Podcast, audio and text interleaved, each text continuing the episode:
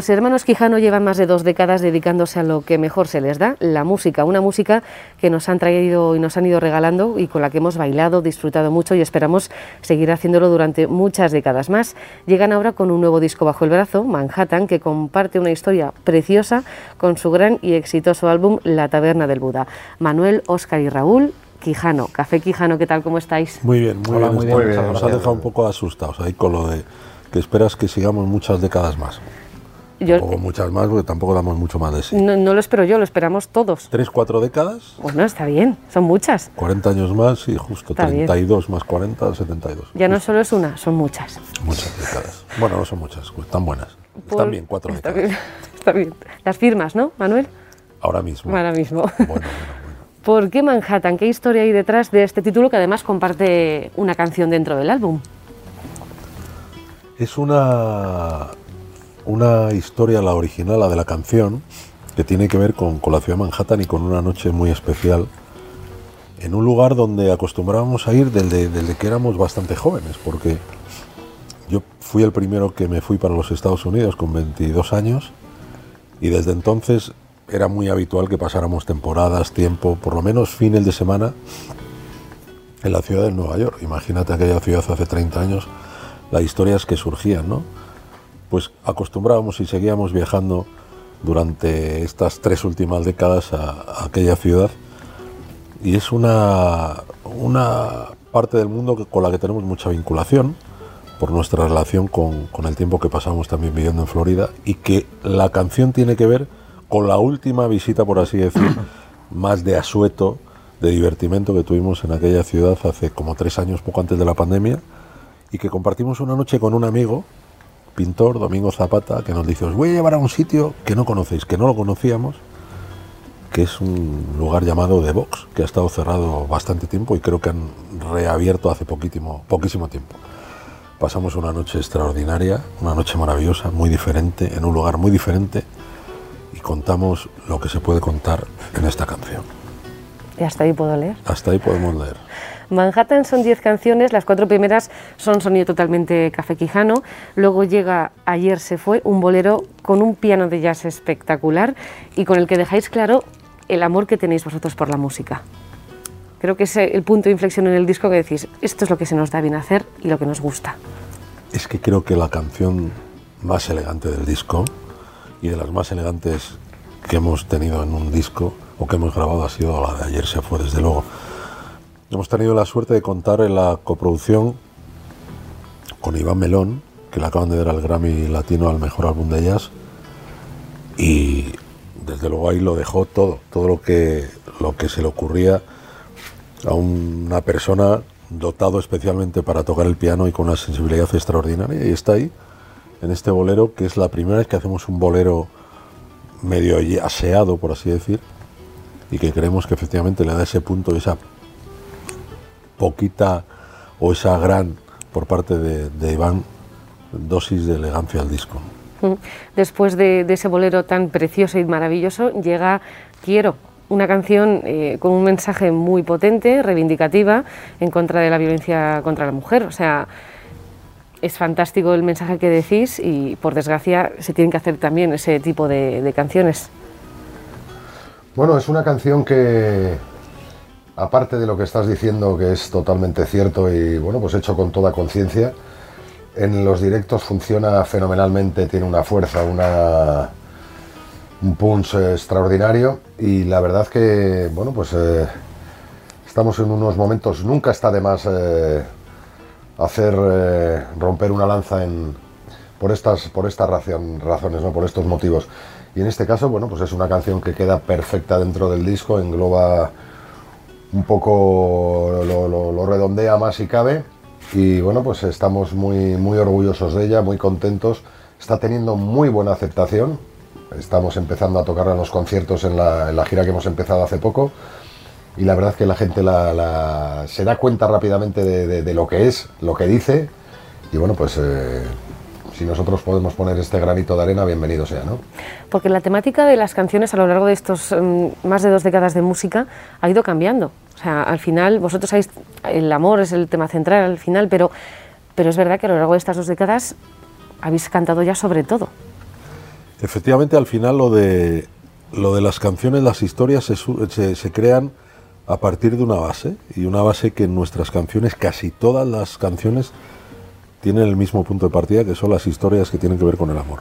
De una u otra manera, porque si hablamos de un personaje, casi siempre hablamos de ese personaje y la relación que o nosotros hemos tenido de alguna manera con él, o con ella, o de las eh, penurias amorosas en la mayoría de los casos que ha podido pasar.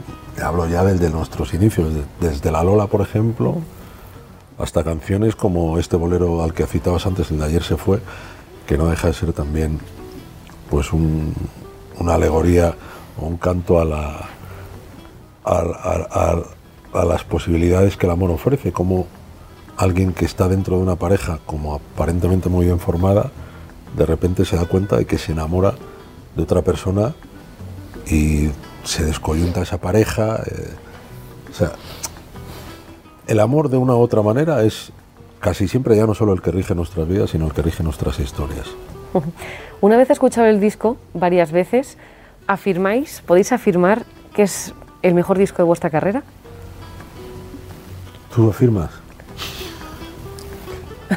Lo afirmo, suscribo. Sí. Sí, no. creemos, es pero- algo que hemos. que nos ha salido como de una forma muy natural, ¿no? Y que posteriormente en, en las entrevistas con, con vosotros eh, también lo comentáis, ¿no? Que es un disco que quizás englobe dentro de un concepto eh, toda nuestra, nuestra música, ¿no? Y todo lo que hemos hecho y, y- y parece ser que, bueno, pues que, que- que así es, ¿no? Nos encanta que, que aparte de pensarlo nosotros lo piense más gente, ¿no?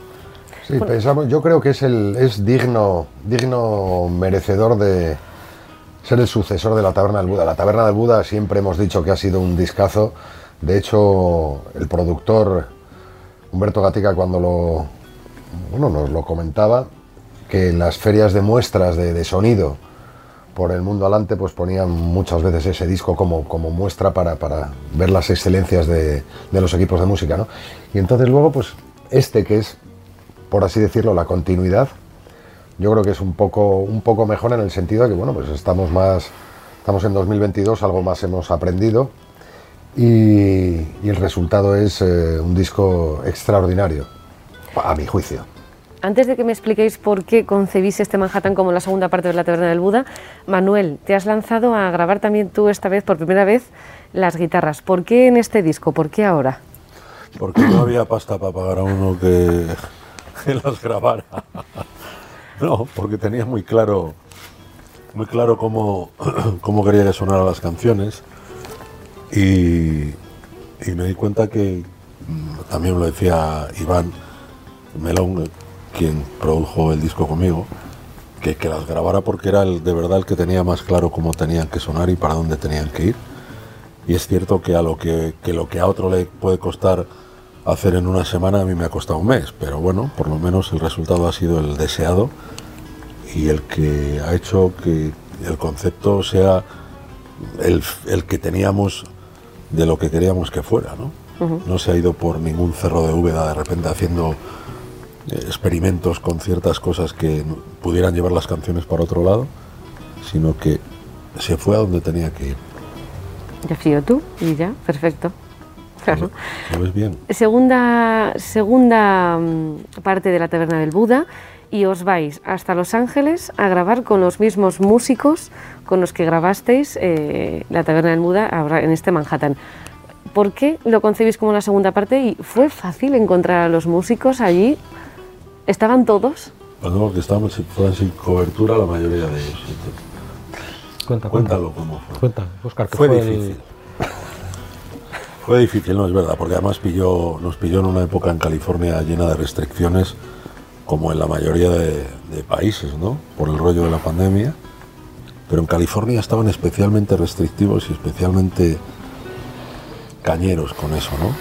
Y luego porque parte de los músicos con los que grabamos en el 2001 ya tenían una edad, allá por el 2001. 20 años después, todos teníamos 20 años más. Y hubo uno en concreto que estaba bastante malito, estaba bastante mayor y no pudimos grabar con él. Pero los demás ahí estuvieron presentes. Vine con la yuta, la batería, el landau, la guitarra. eh, con Humberto Batica allí haciendo de, de ingeniero. Y la verdad es que fue una experiencia maravillosa dentro de lo caótico de la experiencia, por la circunstancia que pasamos de, encontrarnos en Los Ángeles con una ciudad muy, pues muy diferente a la que habíamos conocido hace 20 años, cuando estuvimos con la Taberna del Buda, yo recuerdo, empezamos en febrero, pero recuerdo un- una casi primavera de días soleados, preciosos, llenos de vida, de una vida maravillosa allí en California, que poco tenía que ver con ese noviembre, diciembre de hace prácticamente un año y poco, que vivimos de la grabación de estas nuevas canciones, todo mucho más triste, oscuro, muy frío, calles muy desiertas, prácticamente todo eh, cubierto de tablas, protegiendo los comercios, los, todos los edificios por todas las revueltas que supuestamente se suponía que podía haber una vez que se supiera la sentencia del juicio aquel que había de lo de aquella el abuso policial. Entonces fueron circunstancias distintas, pero igualmente igualmente interesantes.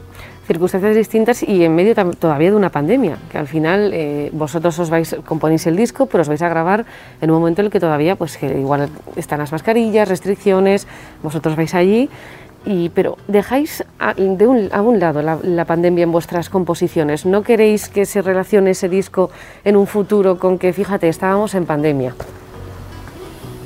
Bueno, no se ha hecho de manera premeditada, sino simplemente, bueno, pues cuando, cuando llegó el momento lo hemos acometido y, bueno, pues es, es- Sí, seguro que ha habido, que hay gente pues que- sí, como hemos sabido, hay artistas que han tenido casi, casi diarrea eh, creativa y otros que al contrario les ha afectado mucho y no han podido hacer nada. Y bueno, pues eh, nosotros tampoco queríamos ni que tuviera nada que ver con la pandemia, ni que no tuviera nada que ver, ha sido de una manera totalmente fortuita. Me estoy fijando ahora mismo los tres así sentados, parecemos tres mises, mira, con las piernas. Sí, bailarinas. Tres mayores como... Buena, buena pose. que parece que salen. ¿Cuál es la canción esa que quiero, no? ¿Sabes? ¿Sabes? ¿Sabes? Que na, na, na. Pues salen ahí, es una canción muy propia, además es como muy de, de show americano, con las bailarinas bajando las escaleras haciendo tan, tan, tan, tan. Bueno, pues estamos haciendo un pequeño guiño a la, a la canción y tampoco está tan Ya mal. no. Bueno, Yo lo cambié. es la nota discordante.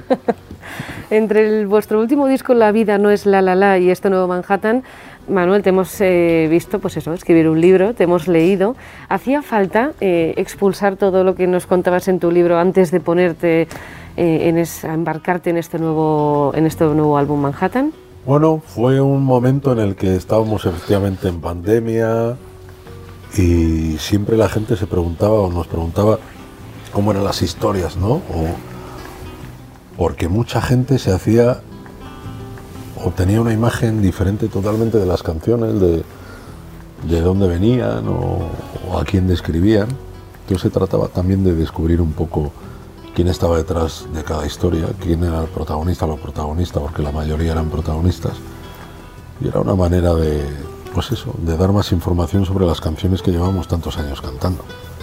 O sea, que no querías dejar dudas eh, de, de a quién estaba dedicada tal canción y, y tal momento. Querías Bueno, mostrarlo. no sé las canciones que, que había en este disco, no sé, 6, 8, 10, no sé. Hasta casi 100 que hemos grabado, todavía quedan ahí muchas. En el libro. Eh, la gira empezó ya hace unos meses, la gira con Manhattan. ¿Cómo está siendo la acogida de estos, en estos nuevos conciertos de este nuevo trabajo que todavía no habéis presentado, pero que la gente ya está, por ejemplo, este, comentabas que, el quiero, ya escuchan la letra, les gusta la letra y, lo apoyan. ¿Cómo están siendo estos conciertos de gira? Pues espectacular. La verdad que estamos muy contentos con, con volver a girar. Estamos haciendo el primer cuarto del año eh, con, con mucha ilusión, con la gente acu- acudiendo a los conciertos y disfrutando mucho. Y se nota, se nota pues que habían ganas, había necesidad incluso por parte nuestra, por supuesto de, por supuesto de hacer lo que más nos gusta, de lo que, lo que más cómodos nos sentimos, pero también por parte del público. El público se le ve eh, exultante y feliz y, y se divierten y había, necesitaba, el ser humano necesitaba diversión. Y, y, ojalá que pronto sin mascarillas y al aire libre. Después de esta gira os tocará viajar a un sitio donde, en América donde os quieren muchísimo. ¿Cómo recordáis esos conciertos de, empezar a llenar salas allí al otro lado del charco y decir, joder, tío, somos tres hermanos de León y estamos aquí petándolo en, en América? Lo pensamos mucho eso, que somos tres de León. es verdad. Decimos, joder, pero hace mucho ya que lo pensamos, ¿eh? Hostia, los tres que, al final nosotros nos seguimos viendo como nos veíamos. Y, y sobre todo nos sigue llamando ya no eso, el hecho de que puedas... Eso es una muestra de lo que es capaz la música, ¿no? De trascender fronteras y de ir más allá de cualquier lugar. O sea, la música, y más y me hoy en día, donde sacas una canción hoy y, y en cuestión de segundos ya la pueden estar escuchando en Uruguay o en Canadá que dices de los tres y nos llama mucho la atención, ¿no? El, hecho de estar viviendo esto desde hace 25 años, de no haber dado un palo al agua desde entonces, ¿no? un palo sí, mucha ah, música nos habéis regalado. Es una broma. Pero el hecho de ser profesionales de este, de este mundo nos sigue sorprendiendo, porque lo decimos, somos tres hermanos de León, no venimos de una ciudad donde ah, teóricamente podía haber más posibilidades, de una ciudad grande Venimos de una ciudad pequeña y desde esa ciudad pequeña hemos sido los mayores privilegiados por poder salir a cualquier parte casi del mundo gracias a esto que hacemos, a la música. Y de hecho, seguimos viviendo de la música. Entonces nos lo preguntamos muchas veces, ¿no? Qué curioso y, sobre todo cuánto más va a durar, porque queremos que dure hasta el final de nuestros días. Muchas décadas más. Cuatro décadas, a ver, Dios te oiga, cuatro, ¿te imaginas? Cuatro décadas fantasía. Fantasía sobre todo para vosotros y para nosotros. Y ya nosotros no, las nuevas generaciones, porque hacéis una música que al final vosotros imagino que ya veréis en los conciertos gente de varias generaciones, lo que le pasa también a, Hombres G, que han sabido renovarse. Vosotros renováis un estilo, renováis las letras y seguís manteniéndonos aquí.